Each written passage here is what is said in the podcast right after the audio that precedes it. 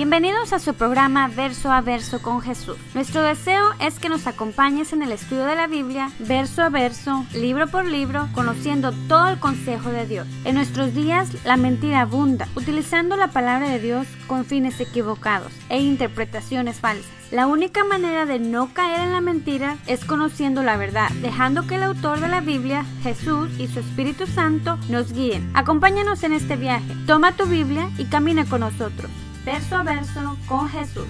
Cristo moriste en una cruz, resucitaste con poder. Esta es su iglesia verso a verso con Jesús. Yo soy el pastor Oscar Maldonado. Bienvenidos. Eh, saquen su Biblia, Juan, capítulo 6, y seguimos en nuestro estudio, ¿verdad? Verso a verso en el Evangelio de Juan. Y en este viaje, eh, la semana antepasada, y mil disculpas que no estuvimos a nuestra iglesia virtual, no estuvimos en vivo, pero este, aquí estuvimos como iglesia. Cosas que fueron, que no estuvieron en nuestro control, pero aquí estamos. Gloria a Dios por eso.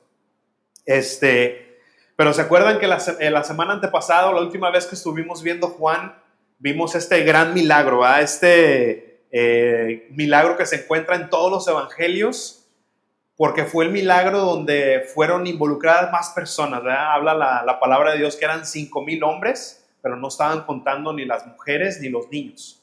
Este, bájale tantito a este micrófono, por favor. Este, entonces estamos hablando que entre 10 mil, 15 mil personas eh, estaban, eh, fueron alimentados más bien por el Señor Jesucristo. Entonces fue un, milagro grande. Y si contamos eso, contamos las sanidades que Jesús ya venía haciendo, sus enseñanzas, la popularidad o la, fama, si quieren llamarlo así, de, Jesucristo estaba llegando a la, a la, cúspide, a lo, a lo más alto. Un momento donde dirías tú, wow, qué bueno que soy discípulo de Jesús, qué bueno que estoy dentro de, de su grupo íntimo. Y pareciera que es el mejor momento para que se revelase al mundo, ¿verdad? Como el rey de Israel. Si, si tú estuvieras ahí en uno, como uno de sus discípulos, después de ese gran milagro, después de ese gran momento, dirías tú, aquí es. Este es el momento, Jesús, donde tú tienes que revelarte al mundo como ese rey. Vamos a empezar a derrocar este imperio romano y vamos a establecer otra vez, una vez más el imperio eh, eh, judío, e, e israelita, ese es el momento. Jesús es el, eh, ahorita tú puedes tener la, influencia, puedes tener más influencia sobre las personas y predicar al Señor, predicar el Evangelio. Yo me imagino que, que los discípulos pensando de esta manera, diciendo, ok, este es el momento. Pero pasa algo extraño, ¿verdad? Y lo hemos visto ya varias veces, pero aquí lo vemos con, una, con un acento, con una este, mayor, sí, con una mayor este, actuación de Jesús. Porque parece que Jesús en lugar de aprovechar este momento, como nosotros pensaríamos que fuera el, mejor momento, dice la palabra de Dios que se parta para orar con el Señor, para orar con su Padre. Y no solamente eso, sino que manda a sus discípulos para otro lado, los manda para el otro lado del mar de Galilea, donde estaba una tormenta lista para, para encontrarlos, ¿verdad? ¿Sabía Jesús que se iban a enfrentar a esta tormenta? Y si sabían, ¿por qué no fue con ellos? Porque dice la palabra de Dios que los mandó solos, ¿verdad? Que Él se quedó de este lado del, eh, del mar y se fue a orar con el Señor. Si el Señor sabía que iban a enfrentarse a esta gran tormenta, ¿por qué no se fue con ellos para salvarlos de ese peligro? Déjenme les digo algo, porque había un mayor peligro que los discípulos no sabían, que no se habían dado cuenta que estaba ahí. Y Jesús tenía que salvarlos de eso. El mensaje de hoy se titula Hay un mayor peligro. Hay un mayor peligro. Y pónganse de pie para leer la palabra de Dios. Hay un mayor peligro. A veces, aún en nuestra vida, con el Señor, en nuestro caminar, no sé si ustedes han tenido esos momentos donde te sientes como que el mejor cristiano, que dices, wow, he orado, he leído la palabra, eh, he estado caminando con el Señor, he predicado, no sé, esos momentos donde pones todas las, las este, marcas todas las cajitas, ¿no? Check, check, check, wow. Y pareciera que el Señor, en lugar de, dijéramos nosotros, nos, que nos dé una recompensa o nos, nos manda a una, a una tormenta, nos manda a un problema así grande. Señor, ¿qué está pasando? Vamos a leer la palabra de Dios. Juan capítulo 6 y vamos a leer del versículo 14 hasta el 21 y es lo que vamos a estar viendo el día de hoy. Si es que recuerden familia, cada vez que nosotros abrimos la palabra de Dios, cada vez que tú abres esa Biblia, es Dios hablando contigo. Él te está hablando el día de hoy. Esta es la palabra de Dios, tomémosla como tal. Padre, honramos tu nombre al leer tu palabra. Dice Juan 6:14, dice, aquellos hombres entonces, viendo la señal que Jesús había hecho, o sea, la alimentación de los cinco mil, dijeron, este verdaderamente es el profeta que, había de venir al mundo. Pero entendiendo Jesús que iban a venirle, que iban a venir para apoderarse de él y hacerle rey, volvió a retirarse al monte él solo. Dice el 16. Al anochecer descendieron sus discípulos al mar y entrando en una barca iban cruzando el mar hacia Capernaum.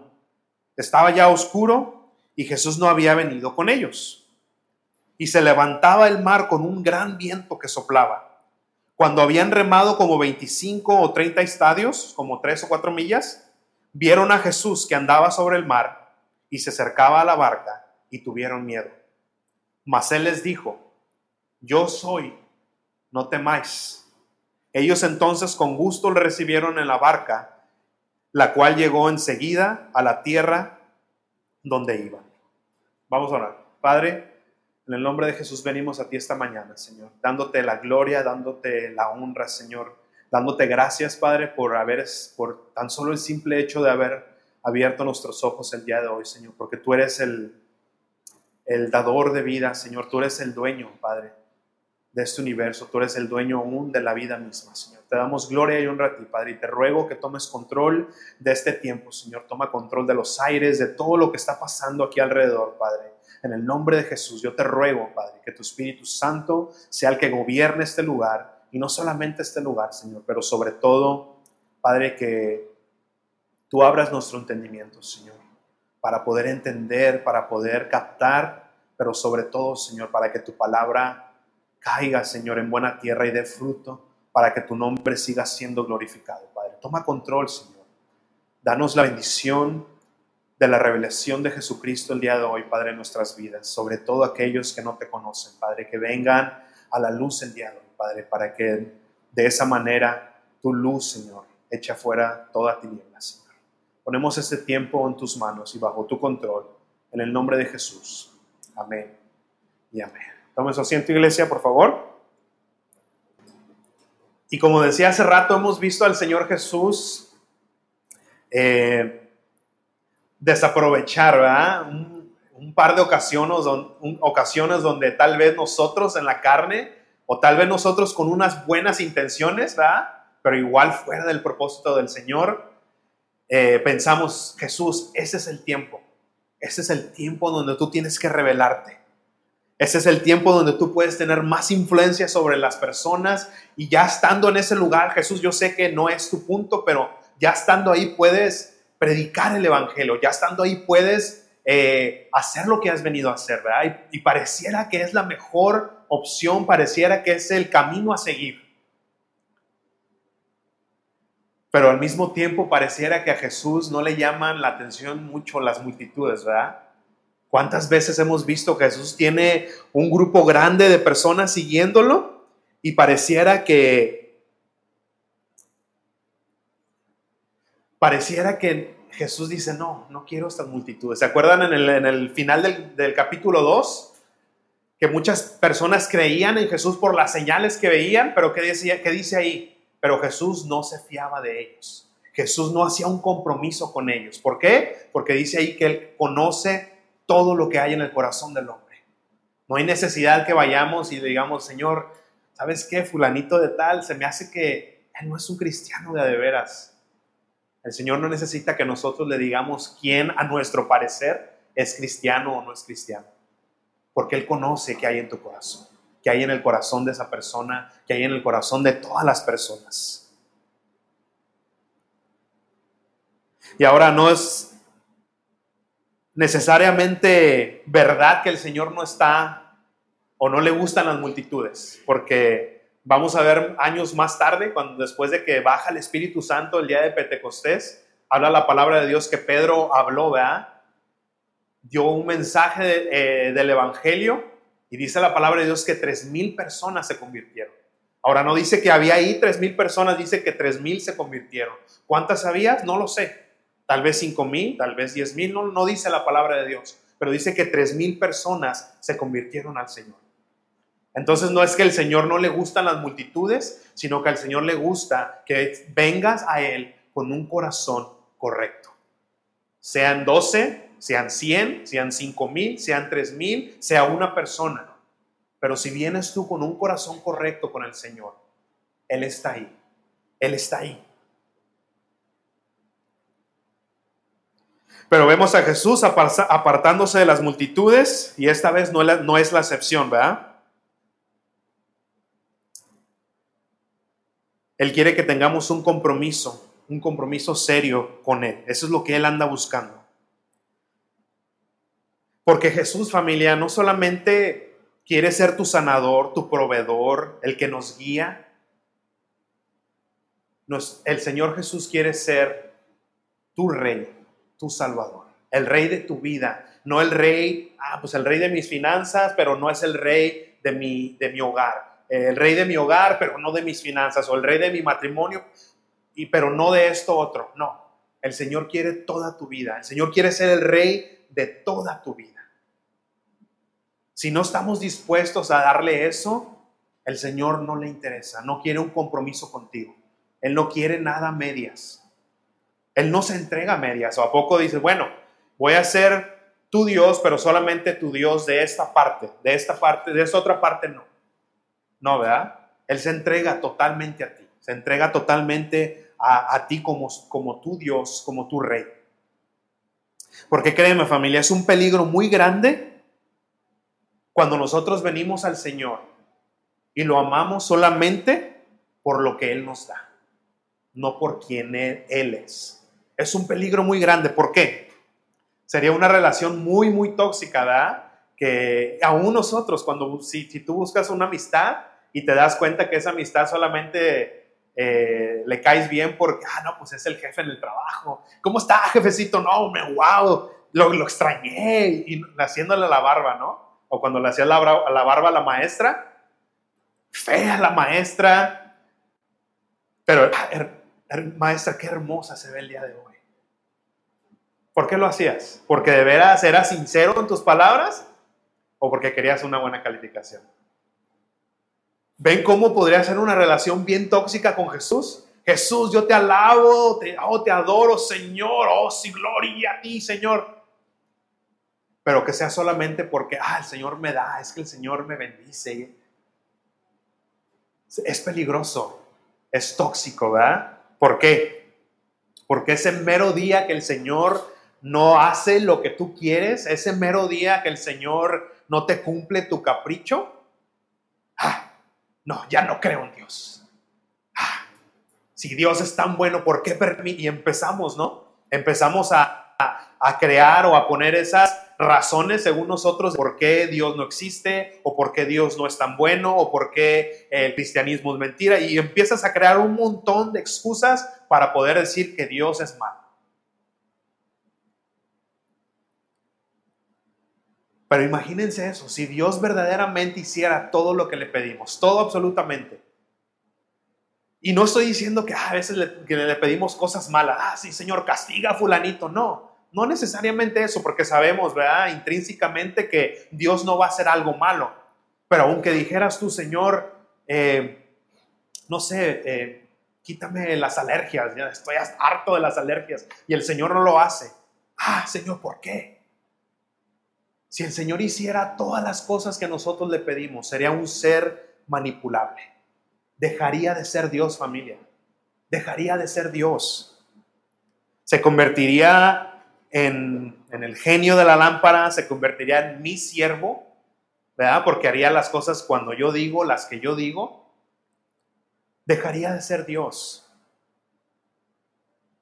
dejaría de ser Dios. Por eso el capítulo anterior, ¿se acuerdan cuando Jesús estaba presentando sus testigos?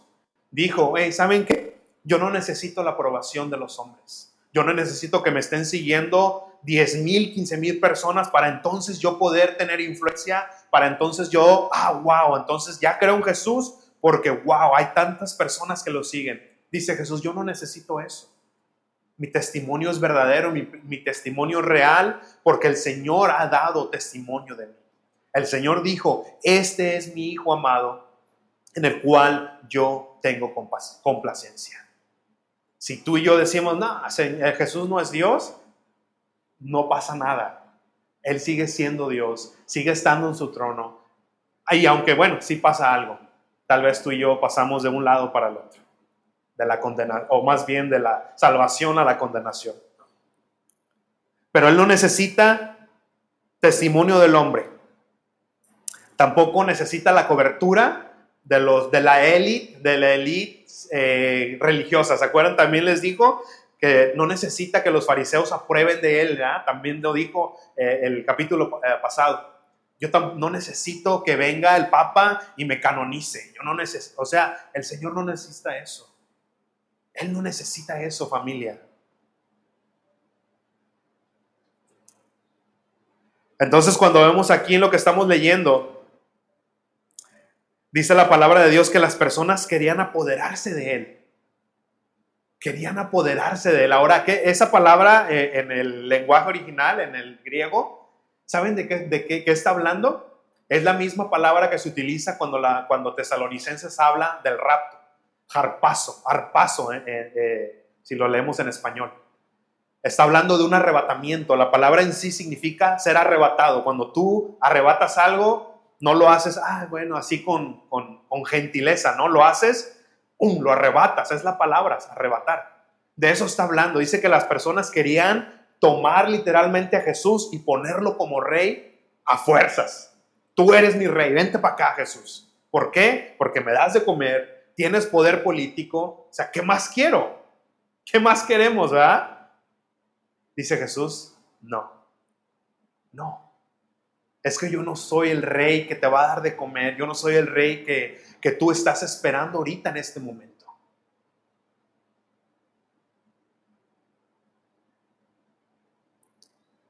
Entonces vemos a Jesús que se aparta, ¿verdad? Porque lo iban a arrebatar, lo iban a hacer a fuerzas. Ahora pónganse a empezar en esto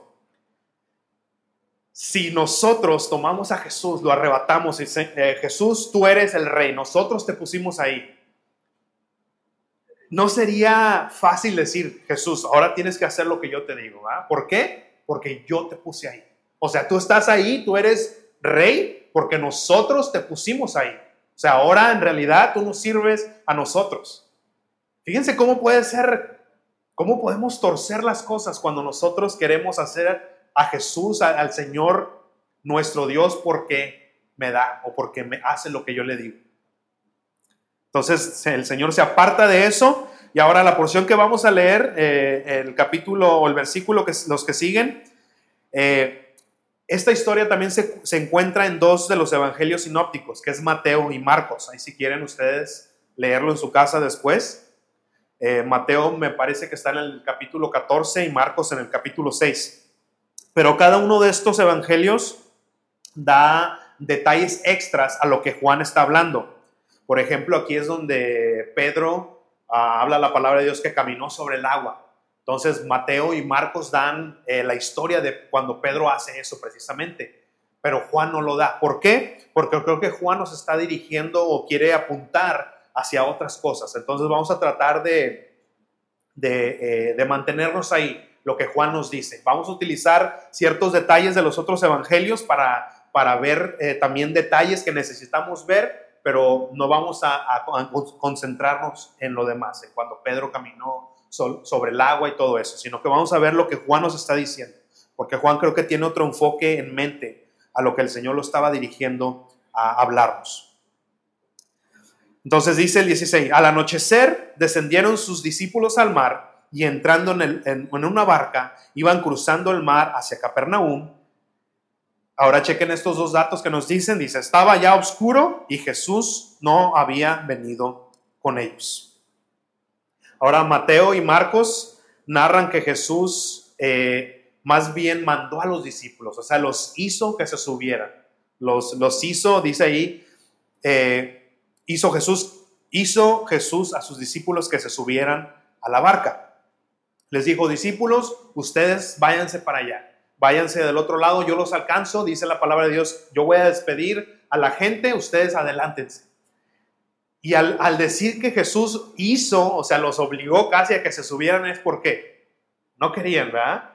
Ahora, creo que tiene que ver con los detalles que nos dio Juan, que dice que era oscuro y que Jesús no iba con ellos. Ahora, ¿será que estaban, tenían miedo a la oscuridad? No, no creo que haya sido eso, pero me, imagino que han de haber visto el cielo y dicen, no, algo va a pasar. Yo me imagino esto, ¿no? Que hacia el fondo, en, el alba, relámpagos, nubes cargadas de agua, porque ya estaba oscuro, dice ahí, pero me imagino que había más oscuridad. Dicen, no, hay, viene una tormenta, Jesús, y no, no va a ir con nosotros. Ahora, no era la primera vez que ellos eh, iban a estar en una tormenta en este mar. Porque si recuerdan, eh, ahí en Mateo capítulo 8, léanlo en su casa después, narra cuando Jesús eh, y sus discípulos iban en, en, una barca y estaban en una tormenta. Y dice la palabra de Dios que estaba siendo agitada la barca. ¿Y qué estaba haciendo Jesús? Durmiendo. Que es el que dijeron los discípulos, Jesús, oye, despiértate, que no te importa que vamos a perecer, vamos a morir.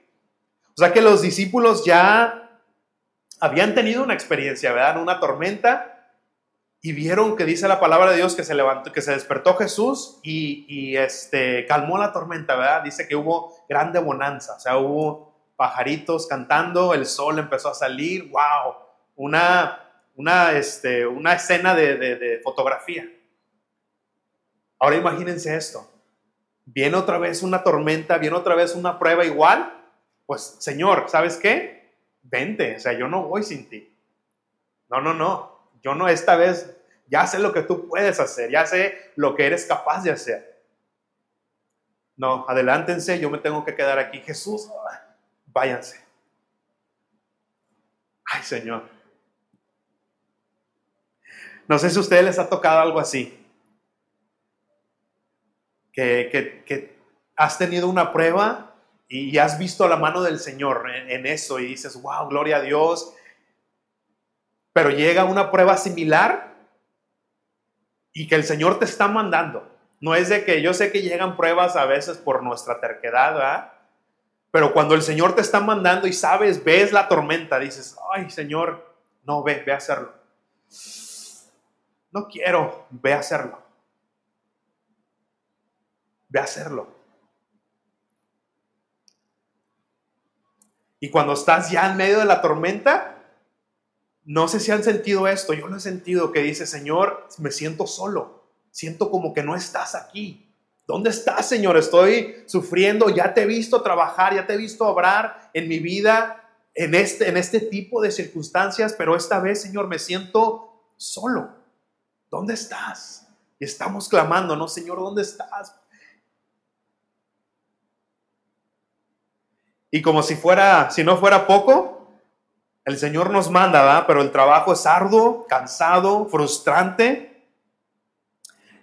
Y pareciera que, que, estás en la tormenta, estás echándole ganas, como decimos nosotros, pero pareciera que no hay avance, que no avanzas, que la tormenta todavía estás en el ojo del huracán y has estado tratando, como que no hay avance, no, no pasa nada. Y empiezas a, empezamos a frustrarnos, empezamos a, debilitarnos, a, bajar la guardia, a dejar que nuestras emociones empiecen a tomar control de tu mente. Y así estaban precisamente los discípulos. Porque ahí en el Evangelio de Marcos narra que Jesús dice que los veía remar con gran fatiga porque el viento les era contrario. O sea, Jesús los estaba viendo. Cuando se subió, cuando Jesús se subió al monte a orar, no solamente estaba orando, sino que estaba viendo a sus discípulos. Es más, te puedo asegurar que él estaba orando por sus discípulos. Los estaba viendo y dice que los veía y estaban remando porque el, viento era contrario. No sé si esta barca tenía un velero, porque cuando tienes un velero, pues lo abres y pues el viento solito te lleva. Estás bien con tus lentes de ray van. Pero dice que el viento era contrario, o sea que no podías abrir la vela, si es que tenía vela, no lo sé. O sea que les tocaba que remar, papá, a remar. No sé si les ha tocado a ustedes remar estar en un barco o en un kayak, como le decimos. Me ha tocado, creo que una vez, si no mal me equivoco, me tocó en la playa. Y las olas, tan solo esa, esa presión de las olas, es así como que ya das dos, tres remadas y ya estás cansado, ya te salieron este, ampollas en las manos, ya bien delicados, ¿no? Estos hombres no eran así como tú y yo. Estos hombres eran personas, pescadores, gente fuerte, corriosa, como decimos pero dice que ya estaban fatigados, ya estaban fatigados. Dice, porque Marcos nos dice que era cerca de la cuarta vigilia de la noche, o sea que de entre las 3 y 6 de la mañana. Ahora imagínense eso, toda la noche remando, con tormenta, moviéndose de un lado a otro. Imagínense el nivel de frustración de los discípulos. Ver eh, el, mar de Galilea aproximadamente de anchura tiene 13 millas. No es un gran mar, no es un gran lago. 13 millas de anchura. Pero dice la palabra de Dios que habían eh, remado 25 a 30 estadios. Ahora dirías tú, ah, pues, ¿qué estadio estamos hablando? ¿Estamos hablando del, Estadio Azteca o estamos hablando del Olímpico que está en San Pedro? ¿De cuál estamos hablando? Sí me lo aprendí. ¿De qué estadio estamos hablando? Dicen, no, no, no estamos hablando de ese tipo de estadios, es solamente una medida que tenían en ese entonces. Pero cuando habla de 25 a 30 estadios, está hablando de 3 a 4 millas. O sea que ni a la mitad iban toda la noche, ya iba a empezar el otro día y ellos seguían remando y no iban ni siquiera a la mitad del mar de Galilea. Imagínense la frustración.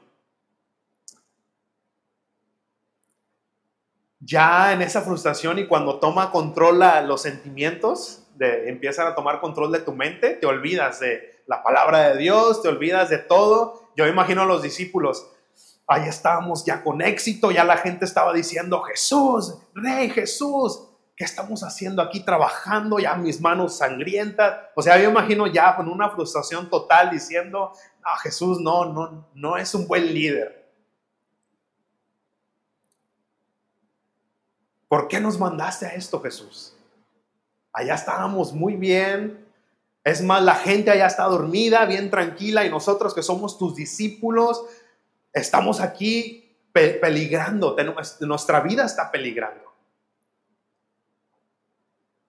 Señor, ¿no hay una manera más fácil de esto? ¿Por qué no nos esperamos a que pase la tormenta? Familia, la vida en el Señor aquí en la tierra no es fácil. No es fácil. Ahora, no estoy diciendo que, ah, no, entonces siempre vamos a vivir en dificultad, siempre vamos... No, no estoy diciendo eso. Lo que estoy diciendo más bien es que la vida en el Señor no es cómoda. No es cómoda. ¿Por qué? Porque estamos luchando contra corriente. No solamente la corriente del mundo, la corriente de la cultura, pero estamos luchando contra tu propia carne.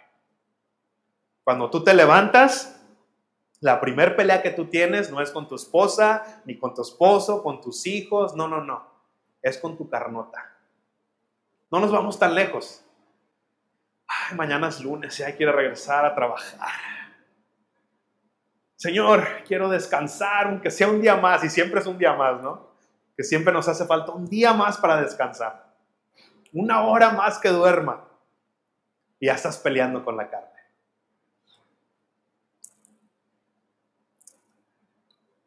Creo que los hijos de Dios somos los que más disfrutamos de esta vida.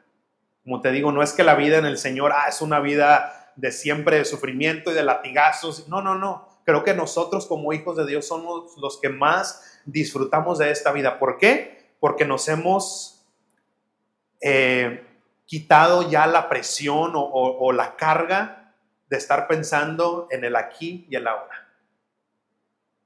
Espero que eso sea, que ahora nuestro, nuestra mirada, nuestra siempre esté, nuestra meta siempre esté fijada en Jesucristo y en la eternidad. Pero no es cómoda, no es cómoda. ¿Por qué? Porque ahora tenemos que seguir los estatutos del Señor. Ahora, como le explicaba a mi hijo hace poco, a veces pensamos, por ejemplo, la ley.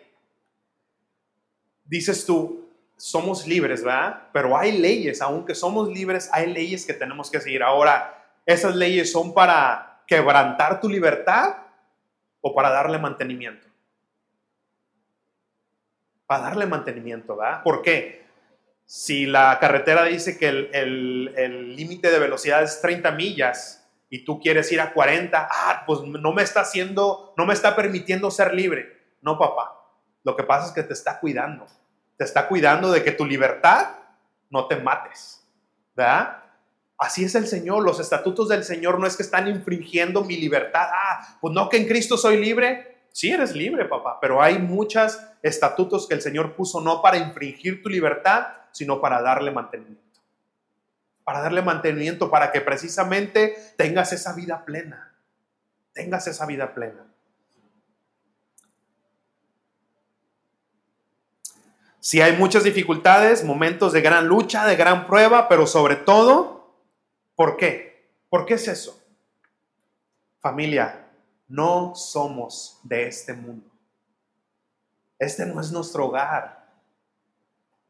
No importa si te estás quedando en un hotel de cinco estrellas, después de dos, tres, cuatro días, dices, me gusta esta cama, me gusta room service, pero extraño mi casita, extraño mis almohadas todas rotas. Quiero estar en mi casa. Y espero que ese sea tu sentir aquí, familia. Sí, el Señor nos bendice, nos hace eh, estar cómodos muchas veces o nos da bendiciones para estar cómodos, pero familia, este no es nuestro hogar. No estamos en casa aún. No estamos en casa aún y tan solo ese simple hecho tiene que darnos a entender que no vamos a estar cómodos, que vamos a estar sufriendo. Vamos a estar sufriendo. El camino del Señor es angosto, incómodo y muchas veces lleno de sacrificios. Lleno de sacrificios. A los discípulos, como les decía, los mandó a trabajar, ¿verdad? Los mandó de aquel lado y a la multitud los dejó dormir, descansar. No es eso, es, eso no es justo, ¿verdad? Señor, mejor manda a unos de la multitud que remen por nosotros, ¿verdad? Que yo soy hijo de Dios, yo soy hijo del rey. Mm, sí, papá, pero te toca trabajar.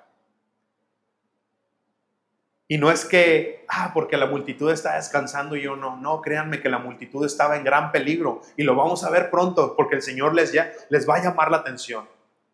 Les va a decir, oye, ustedes trabajan por el pan temporal. Tú tienes que trabajar por el pan que a vida eterna permanece. Y eso es por lo que tú y yo estamos trabajando.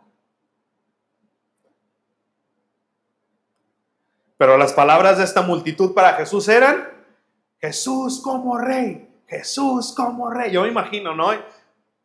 Lo vamos a tomar a fuerza. ¿Verdad que sí? Sí, queremos a Jesús como y haciendo campaña.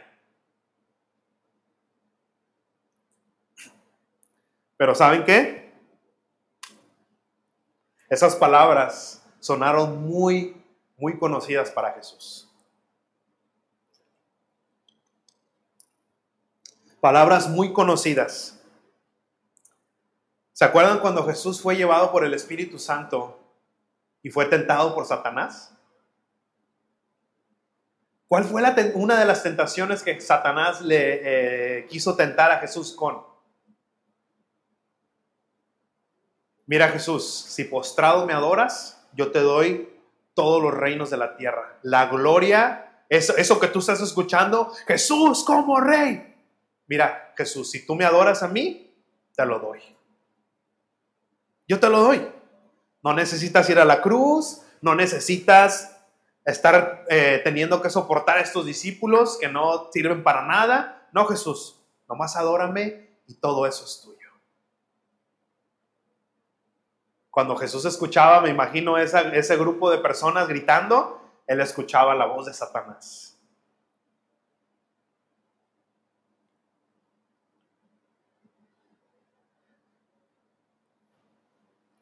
Ahora, ponte a pensar esto.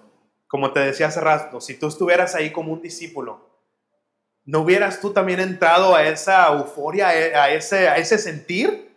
Oye, sí es cierto, ¿no? Y, me conviene porque si yo estoy en el, en el circo, círculo íntimo de Jesús, me va a tocar hueso. O sea, voy a tener una posición en el reino, buena posición.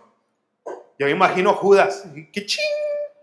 No, si, si hacen a Jesús rey, en este momento, ¿cuánto dinero no va a estar entrando a la bolsa? Dos para mí, uno para Jesús. Tres para mí, uno para Jesús. ¿Tú crees que los discípulos no habían entrado en eso?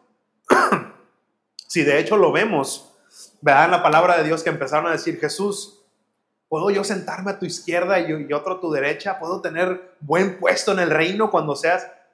Oye, espérate, no sabes ni qué estás hablando.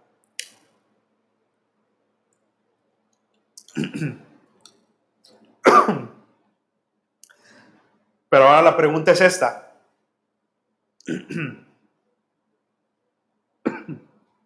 Me está fallando otra vez la garganta. El Señor vio el peligro esto, pudo discernir que esas palabras venían de Satanás y lo más probable es que los discípulos no. Estaban por caer en un mayor peligro, que el de la tormenta misma estaban a punto de caer en un mayor peligro que el que enfrentaba la tormenta. Familia, si el, Señor te mandó a esa tormenta, a esa dificultad, a esa, a esa prueba, ponte a pensar, tal vez había una mayor, había un mayor peligro si te quedabas o si seguías caminando donde tú ibas caminando. Ponte a pensar en eso. Ponte a pensar, si el Señor no te hubiera mandado esa prueba, esa, esa confrontación, esa, esa tormenta, tal vez había un peligro mayor que el que, que ibas a correr, que el que estás corriendo en este momento. Ponte a pensar en eso. Ok, yo entiendo, Señor, me salvaste de un mayor peligro, pero ¿por qué me metes a otro peligro? ¿Por qué no mejor me salvas de ese peligro y, solamente me tienes así en un lugar tranquilo. ¿Por qué? ¿Por qué simplemente no haces eso? ¿Por qué me sacas de una dificultad para meterme a otra? Familia, la diferencia está en que una está fuera de la voluntad de Dios. Una está sin fruto, sin propósito y con solamente el fin de destruirte. Esa tormenta sí, es un peligro. Pero la otra, la otra está bajo el control de Dios y siempre bajo su supervisión. Aunque a veces te sientas solo, créeme, el Señor está ahí intercediendo por ti. Intercediendo por ti, dice la palabra de Dios. Que Él está ahí, vea, a la derecha del Padre, intercediendo por ti y por mí. Cuando Jesús despidió a sus discípulos, dice la palabra de Dios que él subió al, subió al monte a orar. ¿Y qué crees que estaba haciendo? ¿Qué crees que estaba orando el Señor? ¿Verdad? Vayan para Romanos 8:31, por favor. Romanos 8:31.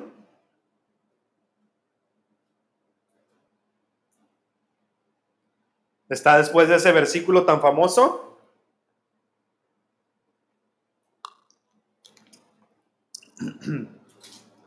que los que aman a Dios, todas las cosas obran para bien. Aún esa tormenta, aún esa tormenta. ¿Qué pues diremos a esto? Si Dios es por nosotros, ¿quién contra nosotros?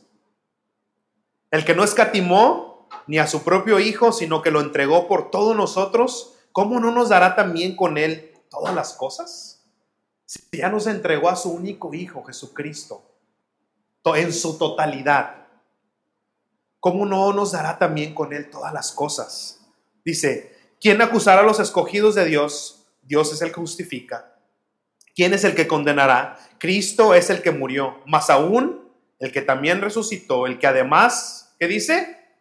Está a la diestra de Dios, el que también intercede por nosotros. ¿Quién nos separará del amor de Cristo? ¿Tribulación o angustia, persecución, hambre, desnudez, peligro o espada? ¿Qué peligro, familia? ¿Qué, qué tormenta? ¿Qué prueba? ¿Qué te va a separar del amor de Dios?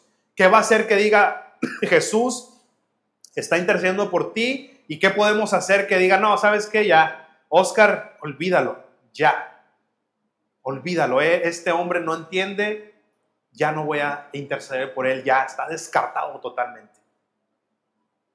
Dice, si ya entregó a Jesucristo cuando aún éramos pecadores, cuando ni siquiera estábamos más bien en la multitud acá, nada más disfrutando ¿ah? de la comida y el Señor no nos importaba ni un nada. Cuando estábamos de ese lado, dice el Señor que dio a su único hijo. Ahora imagínate, si ya hemos sido lavados por la sangre del Señor, si ya hemos sido sellados de su Espíritu Santo, ¿tú crees que Él nos va a dejar? ¿Qué es lo que podemos hacer para que Él diga descartado? Como está escrito, por causa de ti somos muertos todo el tiempo, somos contados como ovejas de matadero. Antes, en todas estas cosas somos más que vencedores por medio de aquel que nos amó. Por lo cual estoy seguro, por lo cual estoy seguro. ¿Tú estás seguro hoy? De que ni la muerte, ni la vida, ni ángeles, ni principados, ni potestades, ni lo presente, ni lo porvenir, ni lo alto, ni lo profundo, ni ninguna otra cosa creada nos podrá separar del amor de Dios que es en Cristo Jesús, Señor nuestro.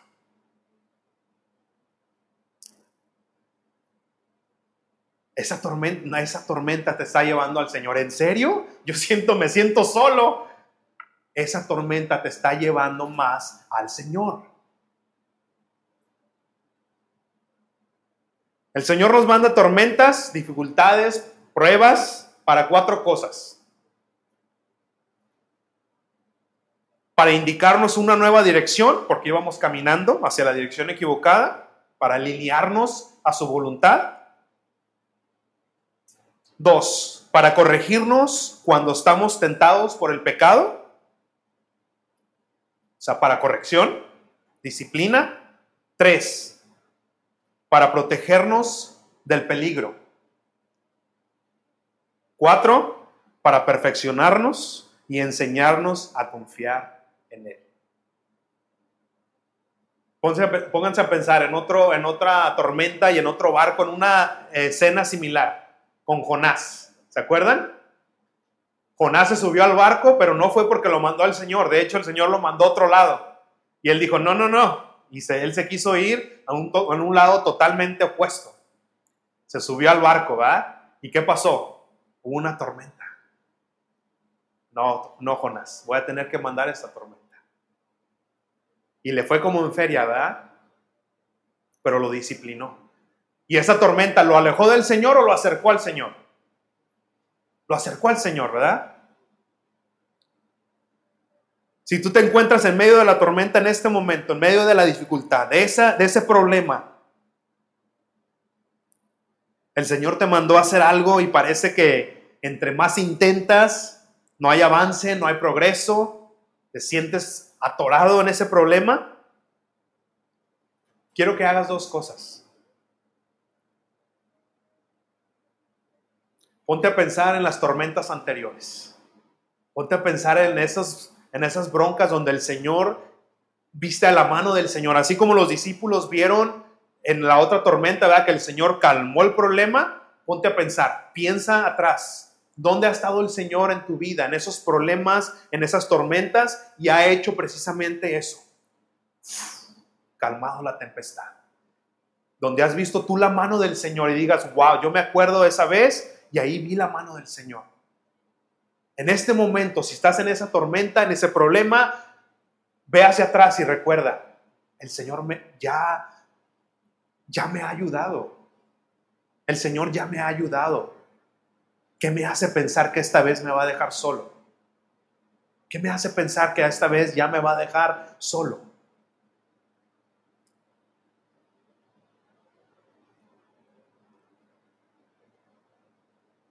¿O hay algo en tu vida que te recuerda la provisión del Señor?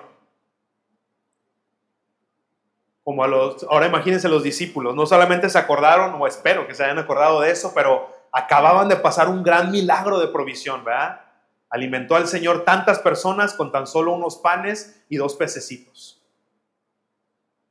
Ahora, te hago una pregunta. ¿Qué fue lo que quedó de ese de esa gran banquete?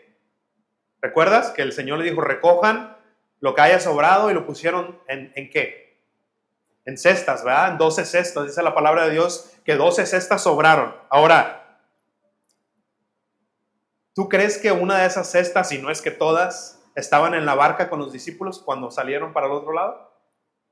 No creo que las hayan tirado, porque el Señor no los mandó a recogerlas para que las tiraran. Dijo, de hecho, recógenlas para que nada se desperdicie. ¿Tú crees que esas cestas no iban en la barca? Yo digo que sí. ¿Cuántas veces no te ha tocado que te falta dinero para pagar las, los biles, te falta un coche, te falta esto, te falta el otro, y el Señor ha provisto?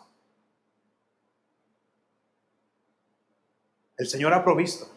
Yo estoy seguro que cada uno en este lugar, en, este, en la iglesia, puede dar un testimonio, aunque sea uno, de decir el Señor ha provisto. Yo me acuerdo esta vez que no tenía nada, me faltaba esto, me faltaba el otro, y el Señor proveyó.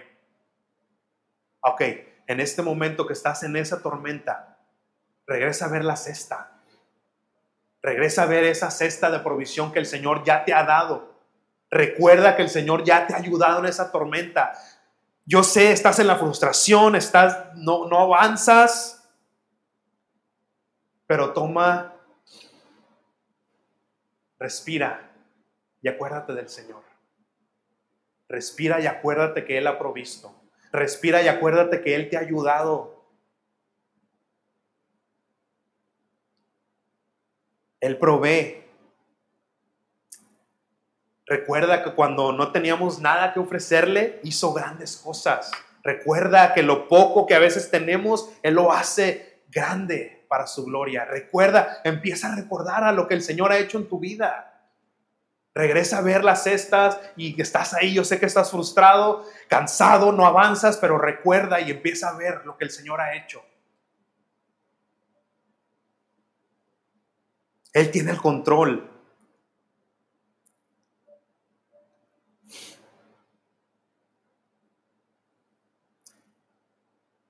El Señor quiere enseñarnos familia a confiar en Él. Quiere enseñarnos a tener fe.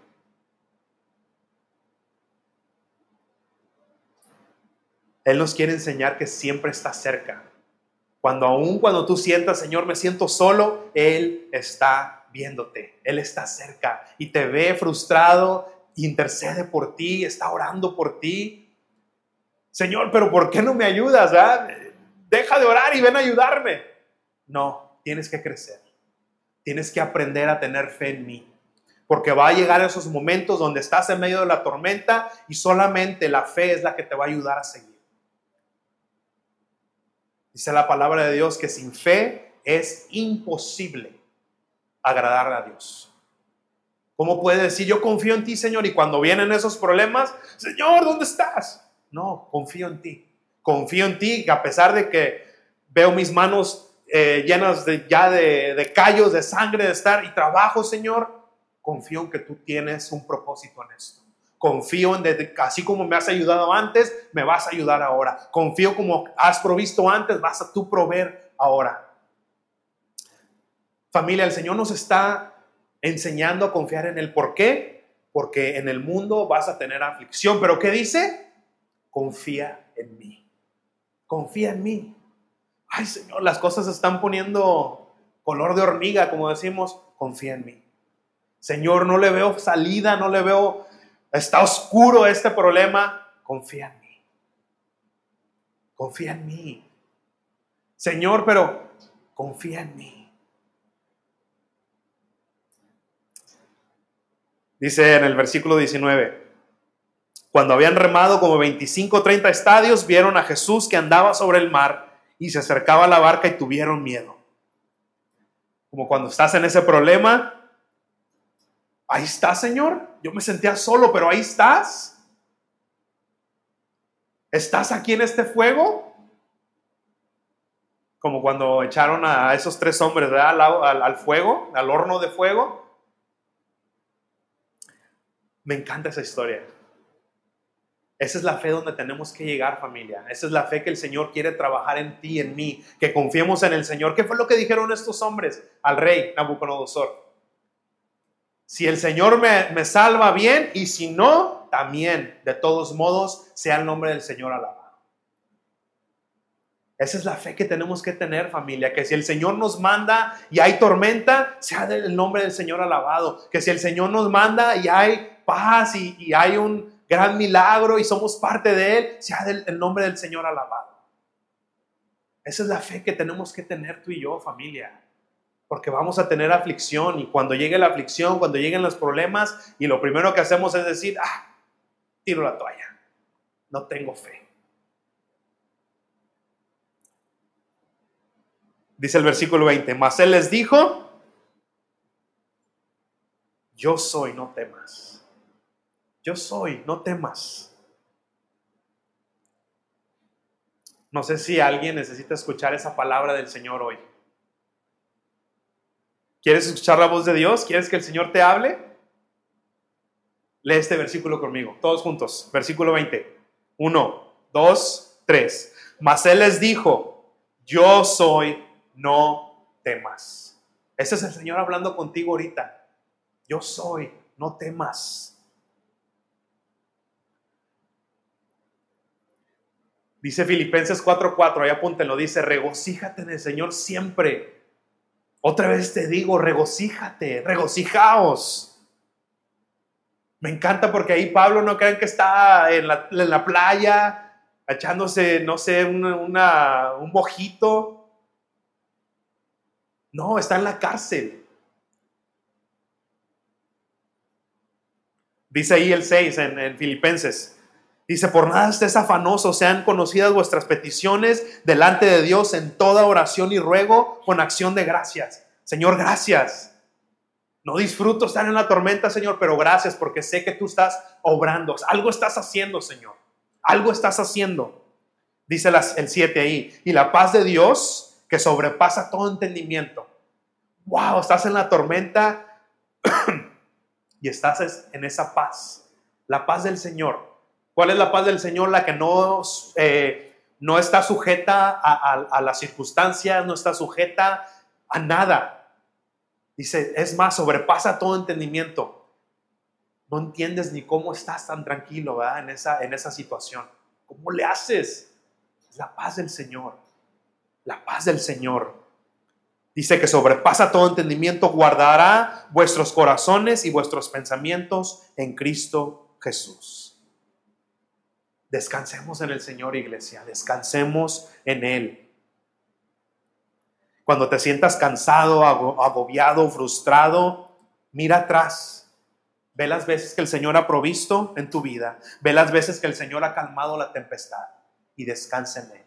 Deja que el Señor sea Dios de tu vida. Dice el 21. Ellos entonces, regresamos a Juan. Ellos entonces con gusto le recibieron en la, barca, eh, la cual llegó enseguida a la tierra a donde iban. Oh Señor, ¿eres tú? Ok. Sigues remando, sigues trabajando, pero ya con una tranquilidad. Y hermanos, cuando menos lo esperes, cuando ni cuenta te des, se acabó la tormenta. Se acabó el fuego, se acabó el horno, se acabó el problema, se acabó la enfermedad, se acabó... Cuando menos lo esperas, se acabó eso. Señor, me sentía solo, pero ahora me doy cuenta que estás aquí. ¿O eres tú? ¿Eres tú, Señor? Ah, ok, sigo caminando, sigo trabajando. Pero ahora ni cuenta me di cuando ya llegué. Ya se acabó. Ya llegamos, Señor. Wow.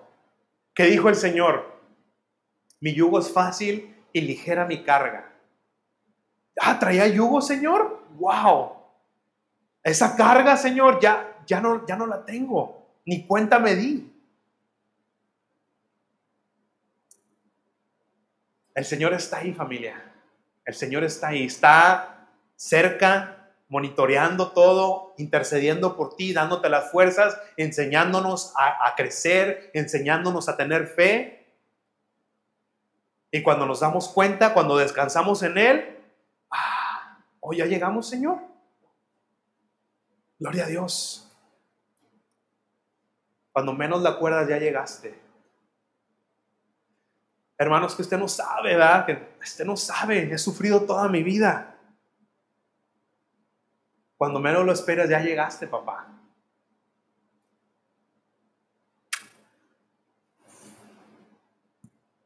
Porque como dice Pablo, ¿verdad? como dijo, todas estas aflicciones no se comparan si has sufrido toda tu vida, vamos a suponer que el Señor nomás te dio la salvación y es todo lo que el Señor te ha dado en esta vida.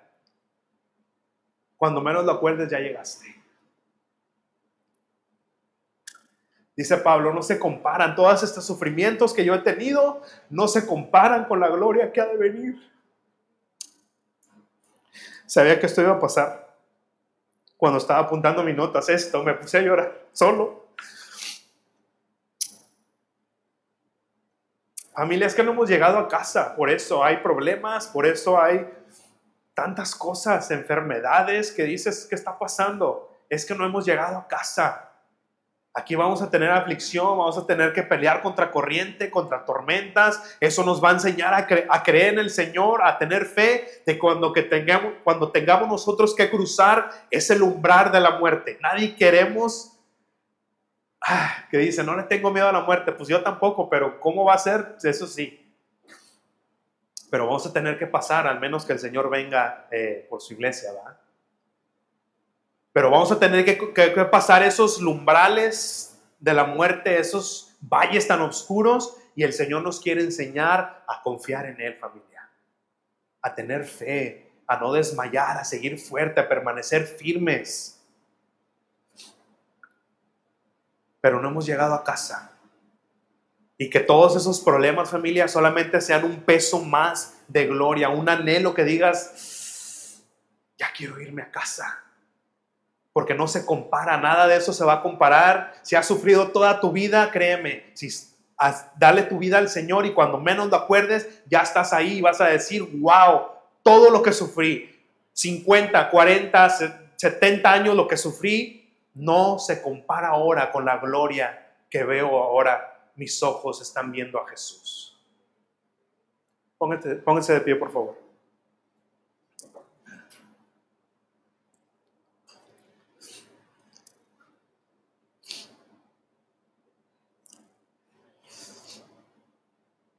Me van a poner el pastor llorón, ¿verdad? Ya sabía, estaba haciendo mis notas y esa parte ahí me quebrantó el Señor porque anhelo estar en casa.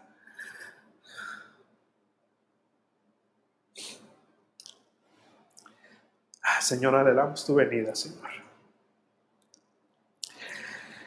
Jesús podría suplir todas nuestras necesidades, sanar toda enfermedad, quitar todo dolor en esta vida. Lo podría hacer, Él tiene el poder, Él, él lo puede hacer, familia, eso no es duda. Creo que ninguno de nosotros que estamos aquí tiene duda de que el Señor puede sanar a todo el mundo de la enfermedad y, que no exista la enfermedad. Pero es solamente temporal. Todo en este mundo es temporal. Todo, todo lo que nosotros vemos con estos ojos carnales es temporal.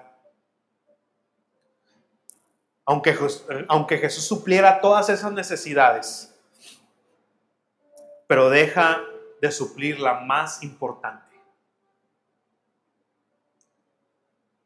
la necesidad espiritual, la necesidad de ser salvados, ser librados del pecado.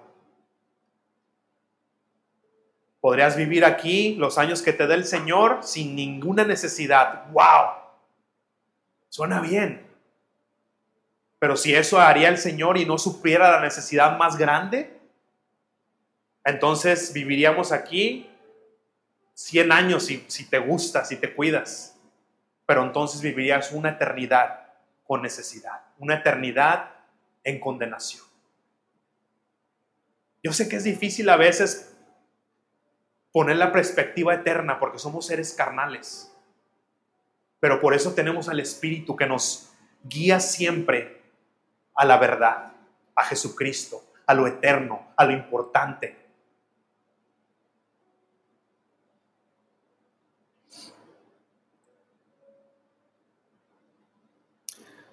¿Te ha dado el Señor una razón para confiar en Él? ¿De que Él provee? Pues, ay, y si, si tardas mucho en pensar, no tardes mucho. Voltea a la cruz. Voltea a la cruz. Esa es una razón porque tenemos que confiar en Él. Porque lo que acabamos de leer en Romanos, ¿verdad? Dice que Él no escatimó a su propio Hijo, sino que lo entregó en su totalidad por nuestra rebeldía, por nuestro pecado. ¿Tú crees que si Él no entregó ya a su Hijo, lo más preciado que Él te, tenía, por ti, por mí?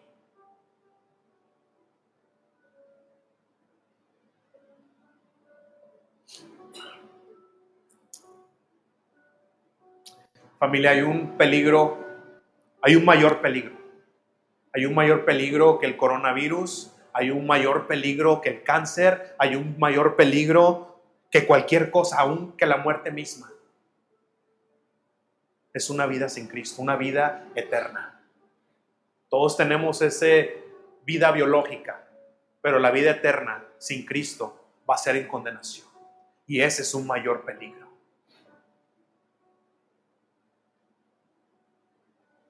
El Señor está cerca. Y no solamente estoy hablando escatológicamente, porque su venida está cerca. Estoy hablando también en, ese, en, esa tormenta, en ese problema, en esa situación en cual estás en este momento. El Señor está cerca.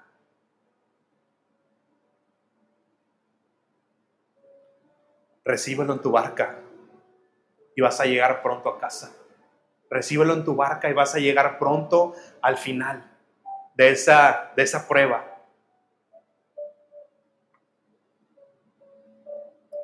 Padre, yo abado tu palabra, Señor. Y dice tu palabra que cuando es tirada esa semilla, cuando es dado el mensaje que viene inspirado por tu Espíritu Santo, Señor, esa palabra no regresa vacía. Yo te ruego, Señor, que hagas algo, Señor. Hagas algo con nuestra frustración, con nuestro cansancio, con nuestro desánimo. Señor, glorifícate, Señor. Y ayúdanos a, entender, Padre, ayúdanos a, a ver esa prueba, esa tormenta, esa dificultad ese viento puesto a nosotros, Señor. Ayúdalo, ayúdanos a verlo. Padre, como decía Pablo, ayúdanos a regocijarnos. Y no es que nos alegremos de, de la prueba, Señor. Creo que eso no es normal, pero Padre, ayúdanos a ver tu gloria a través de eso, Señor.